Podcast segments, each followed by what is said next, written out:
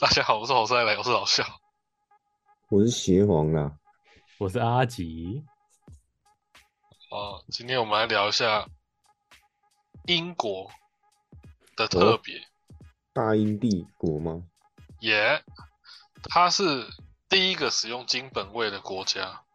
那我们就聊一下这个它的缘由。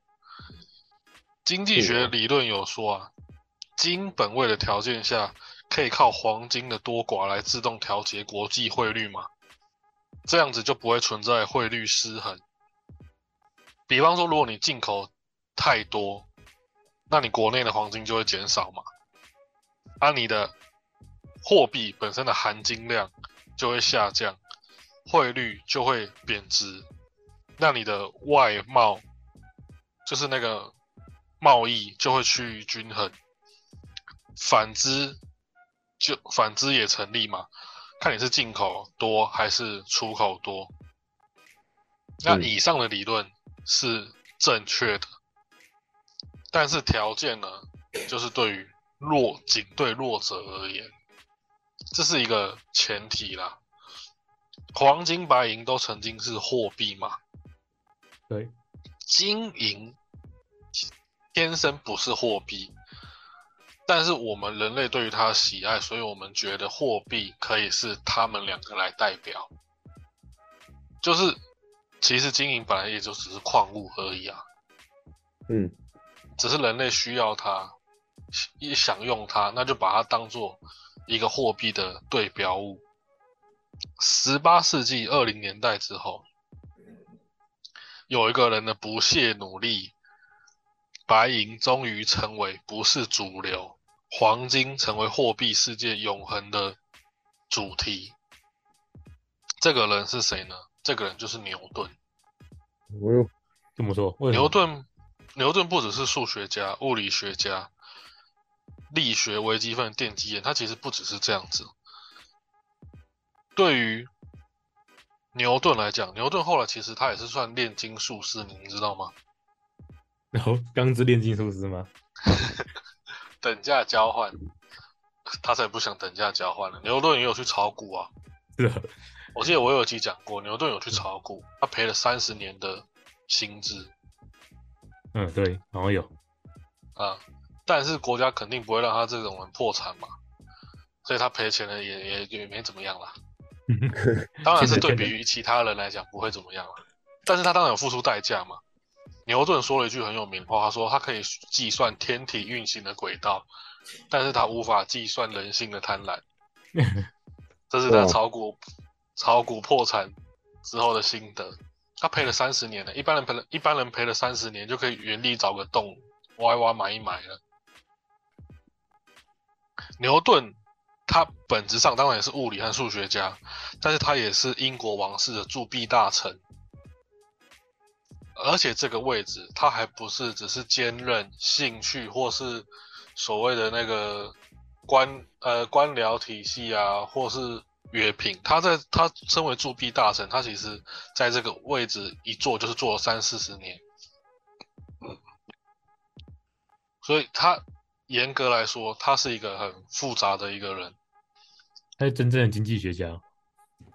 不算经济学家，但是他和钱这个位置很有关系。哦，牛顿在从政之前。铸币大臣只是一个闲职，没有什么特别的实权。因为你各家的银行只要发行自己的银行券，自行铸币嘛，这样子货币很单纯。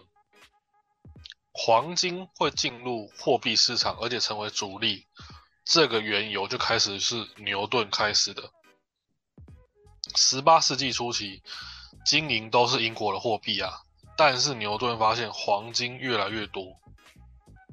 白银越来越少，在欧洲大陆使用黄金的购买力远低于英国，而白银的情况就是相反。意思是什么？在英国本土，英国自己本土，黄金很便宜，白银是很贵的。嗯，可是，在海外是怎么样？海外是黄金是贵的，白银是便宜的。世界历史上一路从十三世纪、十四世纪到十五世纪的时候，东西方都出现了一个严重的问题，就是白银出现短缺吗？稀缺。嗯，所以我们上一集讲哥伦布的第一大发现，到后来就是也有这个原因，因为大家要去找财源，本土的矿已经能挖的或是不能挖的，你也你也不知道去哪里挖了，所以要往外走嘛。嗯，而这个问题到了十八世纪还是有问题，就是白银还是少啊。即便欧洲大陆后来从中南美洲运来了一堆白银，那问题就是说，不管白银的状况怎么样，它目前我们听起来都是比较热门的嘛。那黄金在当时，至于英国是黄金很便宜，可是在国外黄金变贵的了，因为白银变多了嘛。那牛顿怎么做呢？牛顿他就是他知他掏空了国库的白银存底，然后收购英国人的银器，就是银制品。他就是想要为了增加白银的铸币，可是他即便因为你要做生意，你本土的银币太贵了，你就是想要把它这个稀缺的银矿把它找出来嘛。牛顿不管怎么样去凑足白银，都只凑出大概七百万英镑白银，这只是一个数字，意思是说这个数字无法扭转当时黄金比较便宜，而、白银却很贵的局面。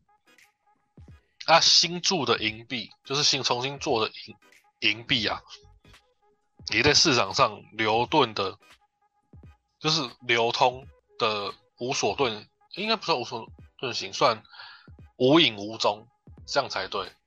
这个就讲到经济学的一个问题，就是说劣币出驱逐良币。牛顿他是铸币大臣嘛，他想要扭转本土经营的影响力，但他觉得白银很贵，他是不是想办法要让白银不要那么贵嘛？对啊，可是牛顿一开始很无力，他做了很多事情之后，他发现黄金在本土，在英国本土很便宜。那另一方面，白银因为在英国比较贵，所以你不管做多少银币，大家都会藏起来。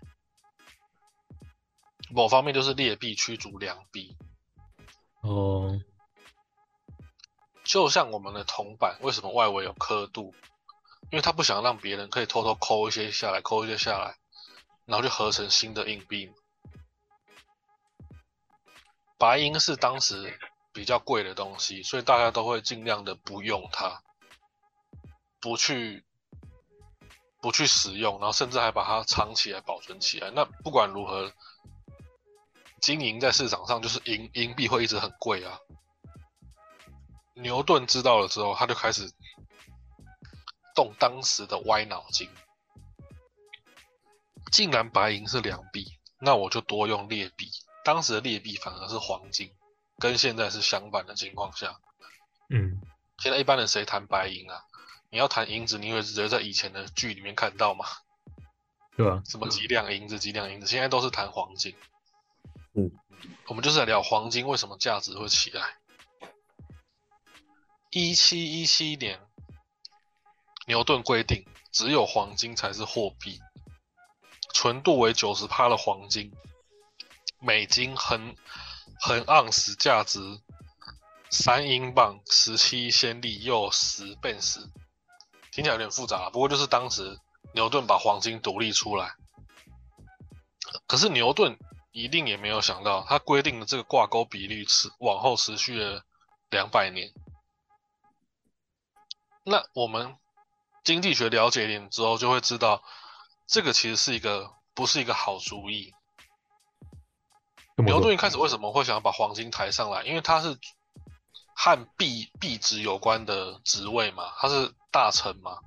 嗯，他发现他不管怎么处理，这个白银就是出不来，量就是起不来。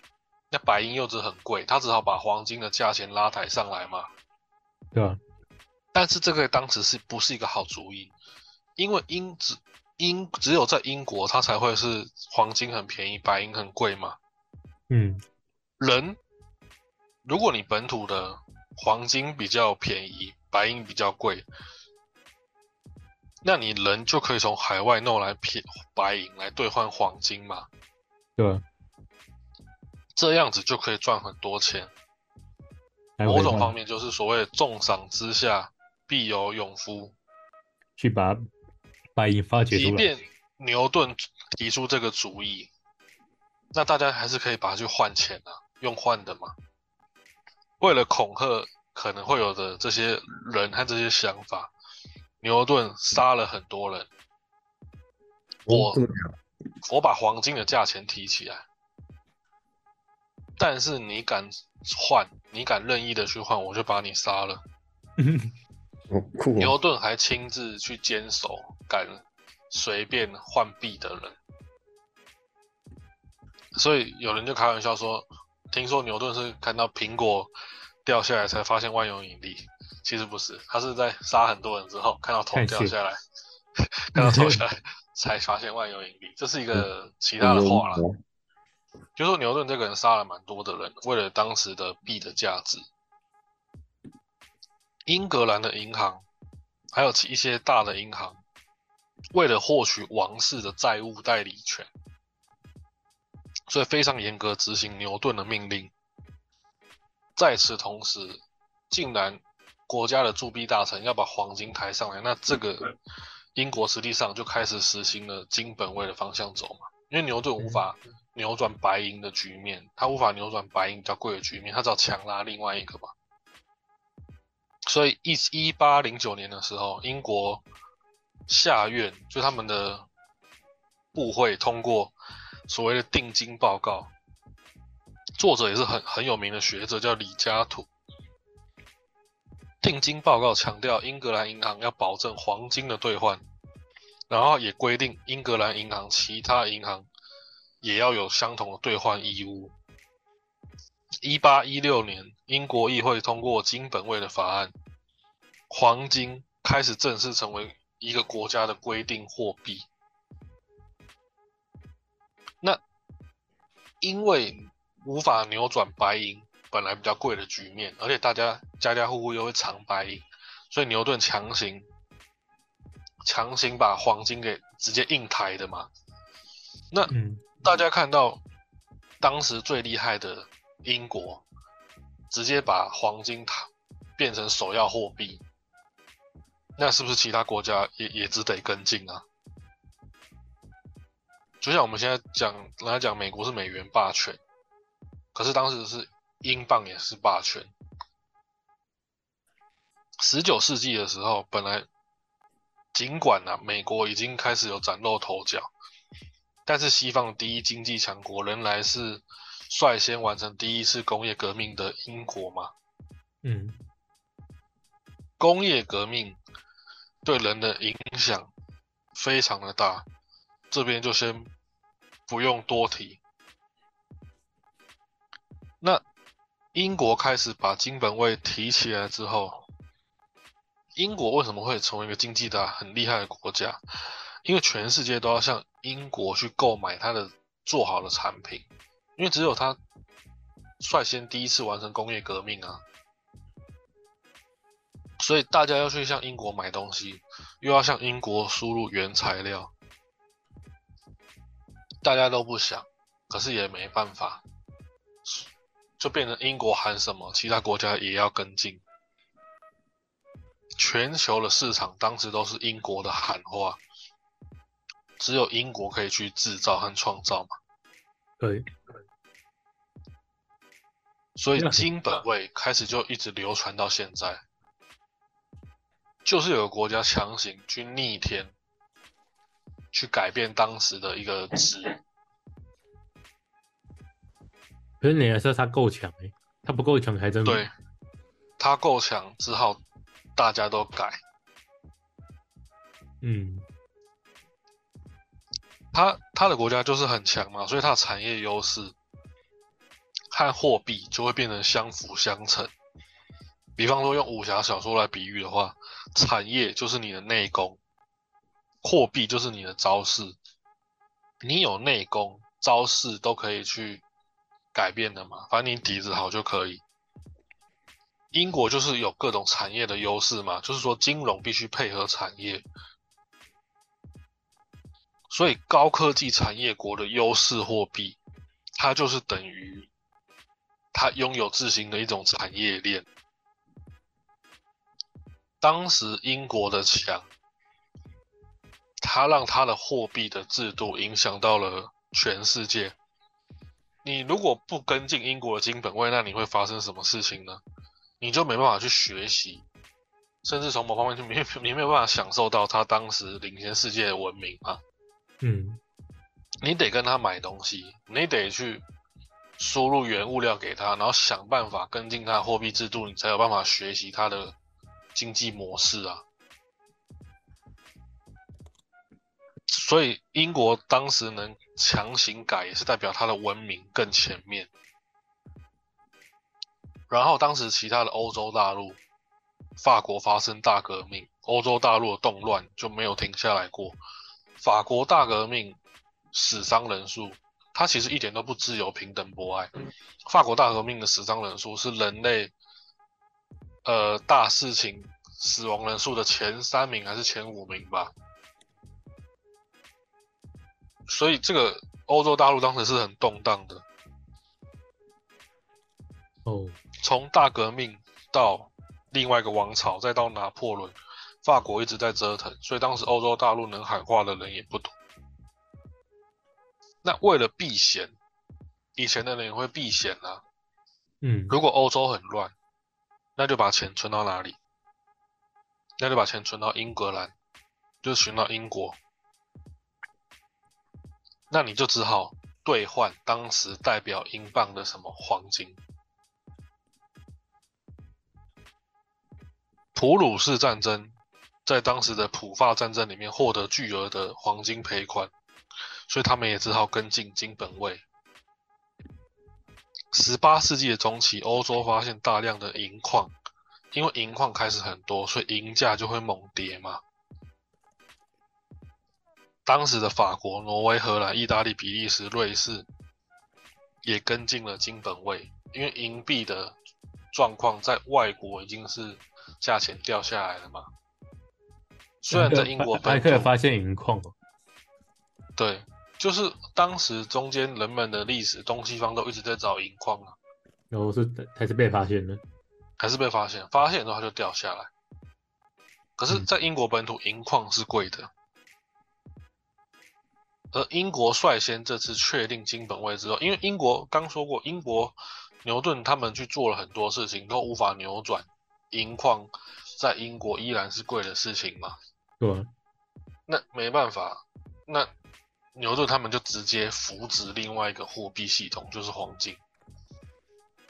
从此，欧洲大陆、美国都跟进了金本位，从此英镑就成为第一代国际货币的核心。因为第一代国际货币的核心不是美元，是英镑。然后黄金从此开始主宰了货币的世界，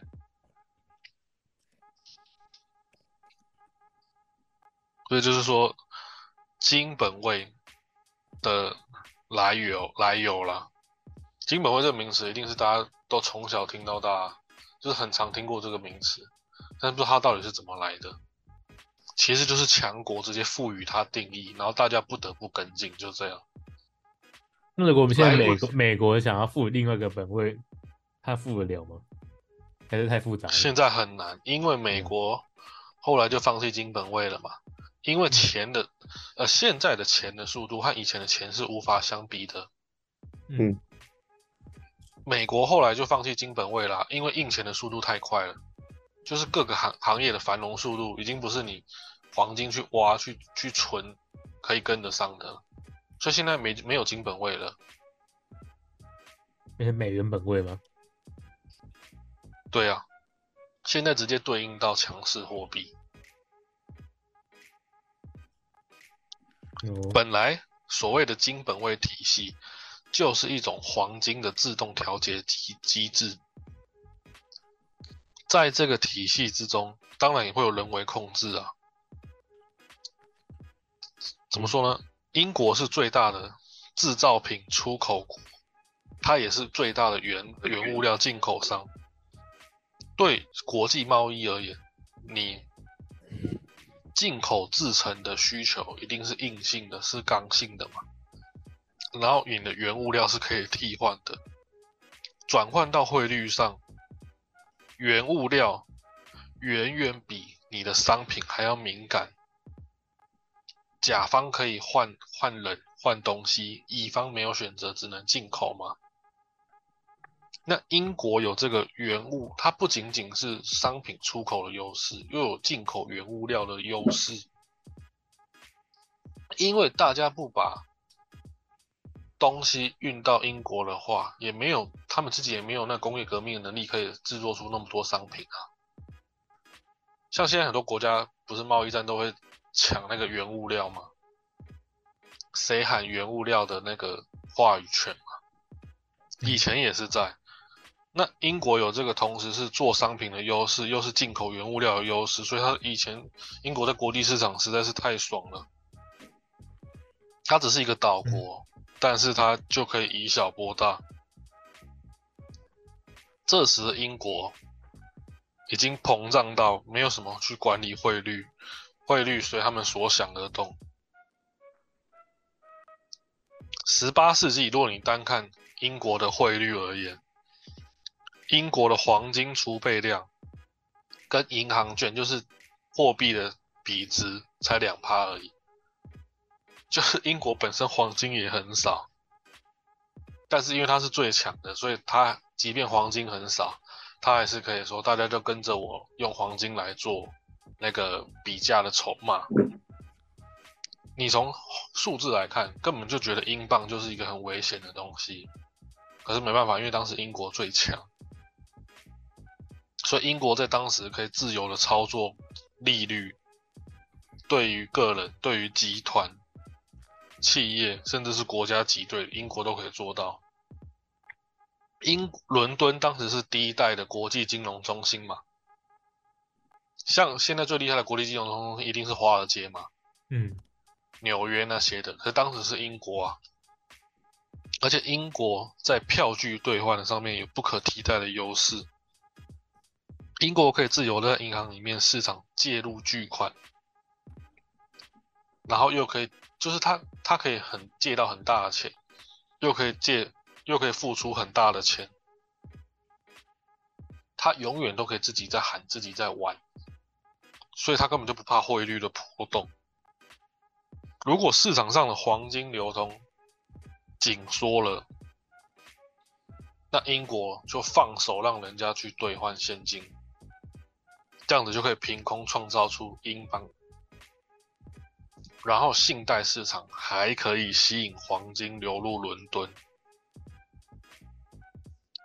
所以当时就有个评价是说，英格兰银行的政策就是七趴的利息就可以吸引北美的黄金，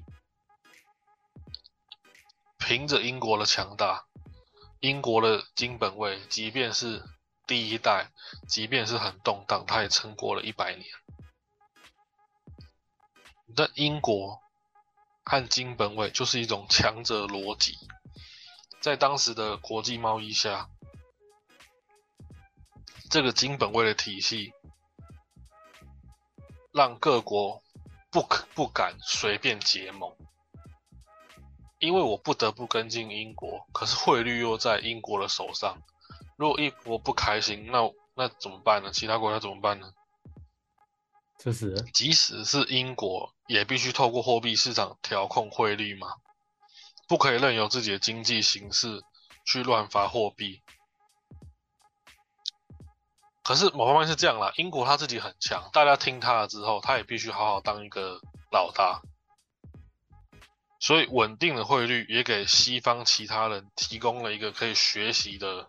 货币环境，所以当时其他西方去学英国，或是不得不听英国的金本位，其实也为西方的飞速发展增加了条件。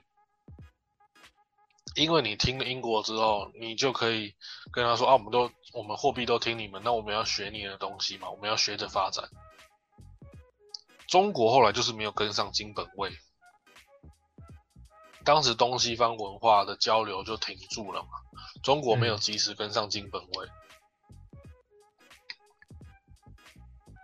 为我们没有提没有跟上啊，太远了，还是对交流有障碍，而且当时中国还不想放弃白银。呃，邓国先生想说自己是最强的，这样吗？某方面而言，这个这边说这个因素一定是很复杂的。嗯，但是可想而知，就是说，看中国，中国其实厉害西方，厉害了两三千年，厉害了非常久。嗯，中国就是在后面的这几百年而已输掉。中国没有文艺复兴，没有大航海，没有地理大发现，没有科学革命，工业革命，没有工业革命，没有天才的事迹，都没有。但是在这之前的几千年，中国是赢西方非常多的，因为西方的历史，它罗马帝国崩解之后，它就黑暗了所谓五百年，黑暗了一千年嘛。对。我想我上一集有讲，其实西方人当时是非常崇拜东方的，因为东方人口多啊，又稳定，又比西方相对稳定啊。对。中国就是在后面几百年之后，没想到西方突飞猛进嘛，所以中国没有去跟上西方的脚步，有很多的因因素，有一个因素就是他也没有跟上金本位，因为中国人很多，即便他很难做出一样东西，但是可以用多样的人口去暴力、去缓慢的去生产出来嘛。嗯，西方用机器做一件衣服很屌，而我们中国即便没有机器，我们没有跟上京东，没关系，我们人很多，我们就很慢的做一件衣服。但是没想到这个差距，西方后来，因为工业革命以前，大家的 GDP 都很低啊，对吧？你一整天做三餐，不要说三餐了，你一整天煮一餐，你就会花掉你一整天的力气了。你先去砍柴、挑水、生火。啊，去洗个衣服，去抓个猎物，你一整天的时间都用完了。然后一个雪球滚起来。对你，你根本没想到，后来工业革命威力有这么大嘛？那机器在动就好了。所以当时中国不能全部都用马后炮的方式来看。你你人这么多，那西方的人口就几百万人，中国人口早就突破几千万了。一个人做不了的事情，我五个人做不了吗？十个人做不了吗？一定是可以的。没错，嗯，所以中国就是领先太多，突破很多事情之后就卡住了。啊，西方就是很动乱，动乱到不知道怎么办的时候，然后突然间就突破了。那中国就是当时没有跟上西方的金本位，就也没有去学习到英国是怎么跟进的嘛。嗯，如果你的国际的货币，你的汇率有去跟进到强国，甚至是你可以一边跟进一边骂人家说啊，人家就是霸权。但是某方面你有跟进他的货币规则的话，你是不是可以学习他的东西？嗯，因为你可以开始跟他做生意啦。你你没有跟进他的汇率，没有跟进他的货币体系，那你就是原地自封、固步自封嘛。除非你本身就很厉害。厉害到你可以不跟进世界强权的体系，然后又可以自己闭门造车。比方说，别人发明一台汽车，你就开火箭。你要有这种打破时空环境的能力，那你就可以自己自己玩自己的。对你就可以有自己的货币系统。嗯。所以，虽然大家都在像现在这个世纪，我们现在是讲上世纪的英国的英镑黄金霸权嘛？对啊。那现在就是美元霸权。没错。所以会发现每个时代，它哪个国家强，它就是哪个元的霸权。它一定会是货币霸权的，因为你一定要跟他做生意啊。对啊，你不跟他做生意就就没了。对。你不做跟他做生意，这是别人去做。而且当时英国因为第一次工业革命的优势，所以变得它这个国家很特别，它可以卖出产品，然后别的国家又不得不向他输入原物料，因为自己国家也不能做产品。这种优势在历代的霸权里面是很罕见的。你可以生产出东西，但是谁说一定你还是进口原物料的优势方呢？如果我也有我的技术，我要牵制你的贸易优势，那我可以说，哎，那我不把我原物料寄给你，如果你很需要那原物料，你才可以做产品，但是我可以不寄给你吗？不跟你做生意吗？如果你缺，你可以，你可以做衣服，啊，你没有羊毛，啊，我有羊毛，我就可以用这个来当筹码跟你喊话嘛。你帮我做，但是你也要让让多一点力给我，这样。那英国当时的特别优势，就是因为它既有机器，又有话语权，所以你不得不跟上它的货币优势，你还要把原物料一定要输给他，就是这样。所以英国强推金本位，让金本位流落到世界，其实最主要原因就是因为英国当时很强，够强，嗯，够强才可以这样还有牛顿这个是提出来，还是你其实不是牛牛，不管是谁都会提，都可能提出来。某方面而言，算是牛顿的逆天逆天改命吧。嗯，他们自己本国有优势，但是自己本国的货币又可以制造出规矩啊，嗯，他们自己就可以做生意，那他们干嘛用比较贵的货币？就是强行把当时比较便宜的黄金抬上来，因为当时大家家家户户都要把银银藏起来啊，没错，嗯，就是这样。所以金本位的流通，就是因为英国的关系。那英国够强，让它影响到全世界。好，那今天金本位的由来就分享到这里。让我们大家启发到大家的那个金，你够强，你就可以喊一个东西啊！你你够强，就可以喊出一个货币东西。好，很希希望大家都够强。你可以 喊自己的货币规则，你就可以稳定货汇率啊！嗯，你的钱就会一直有它的价值存在。没问题。那喜欢今天分享内容的话，要记得分享一下，都帮我留个言。按赞、留言、分享，没错对，，按赞、留言、分享，抽黄金很难。太难。抽，好啦，那就先这样子喽，嗯，好，大好，家拜拜。拜拜。拜。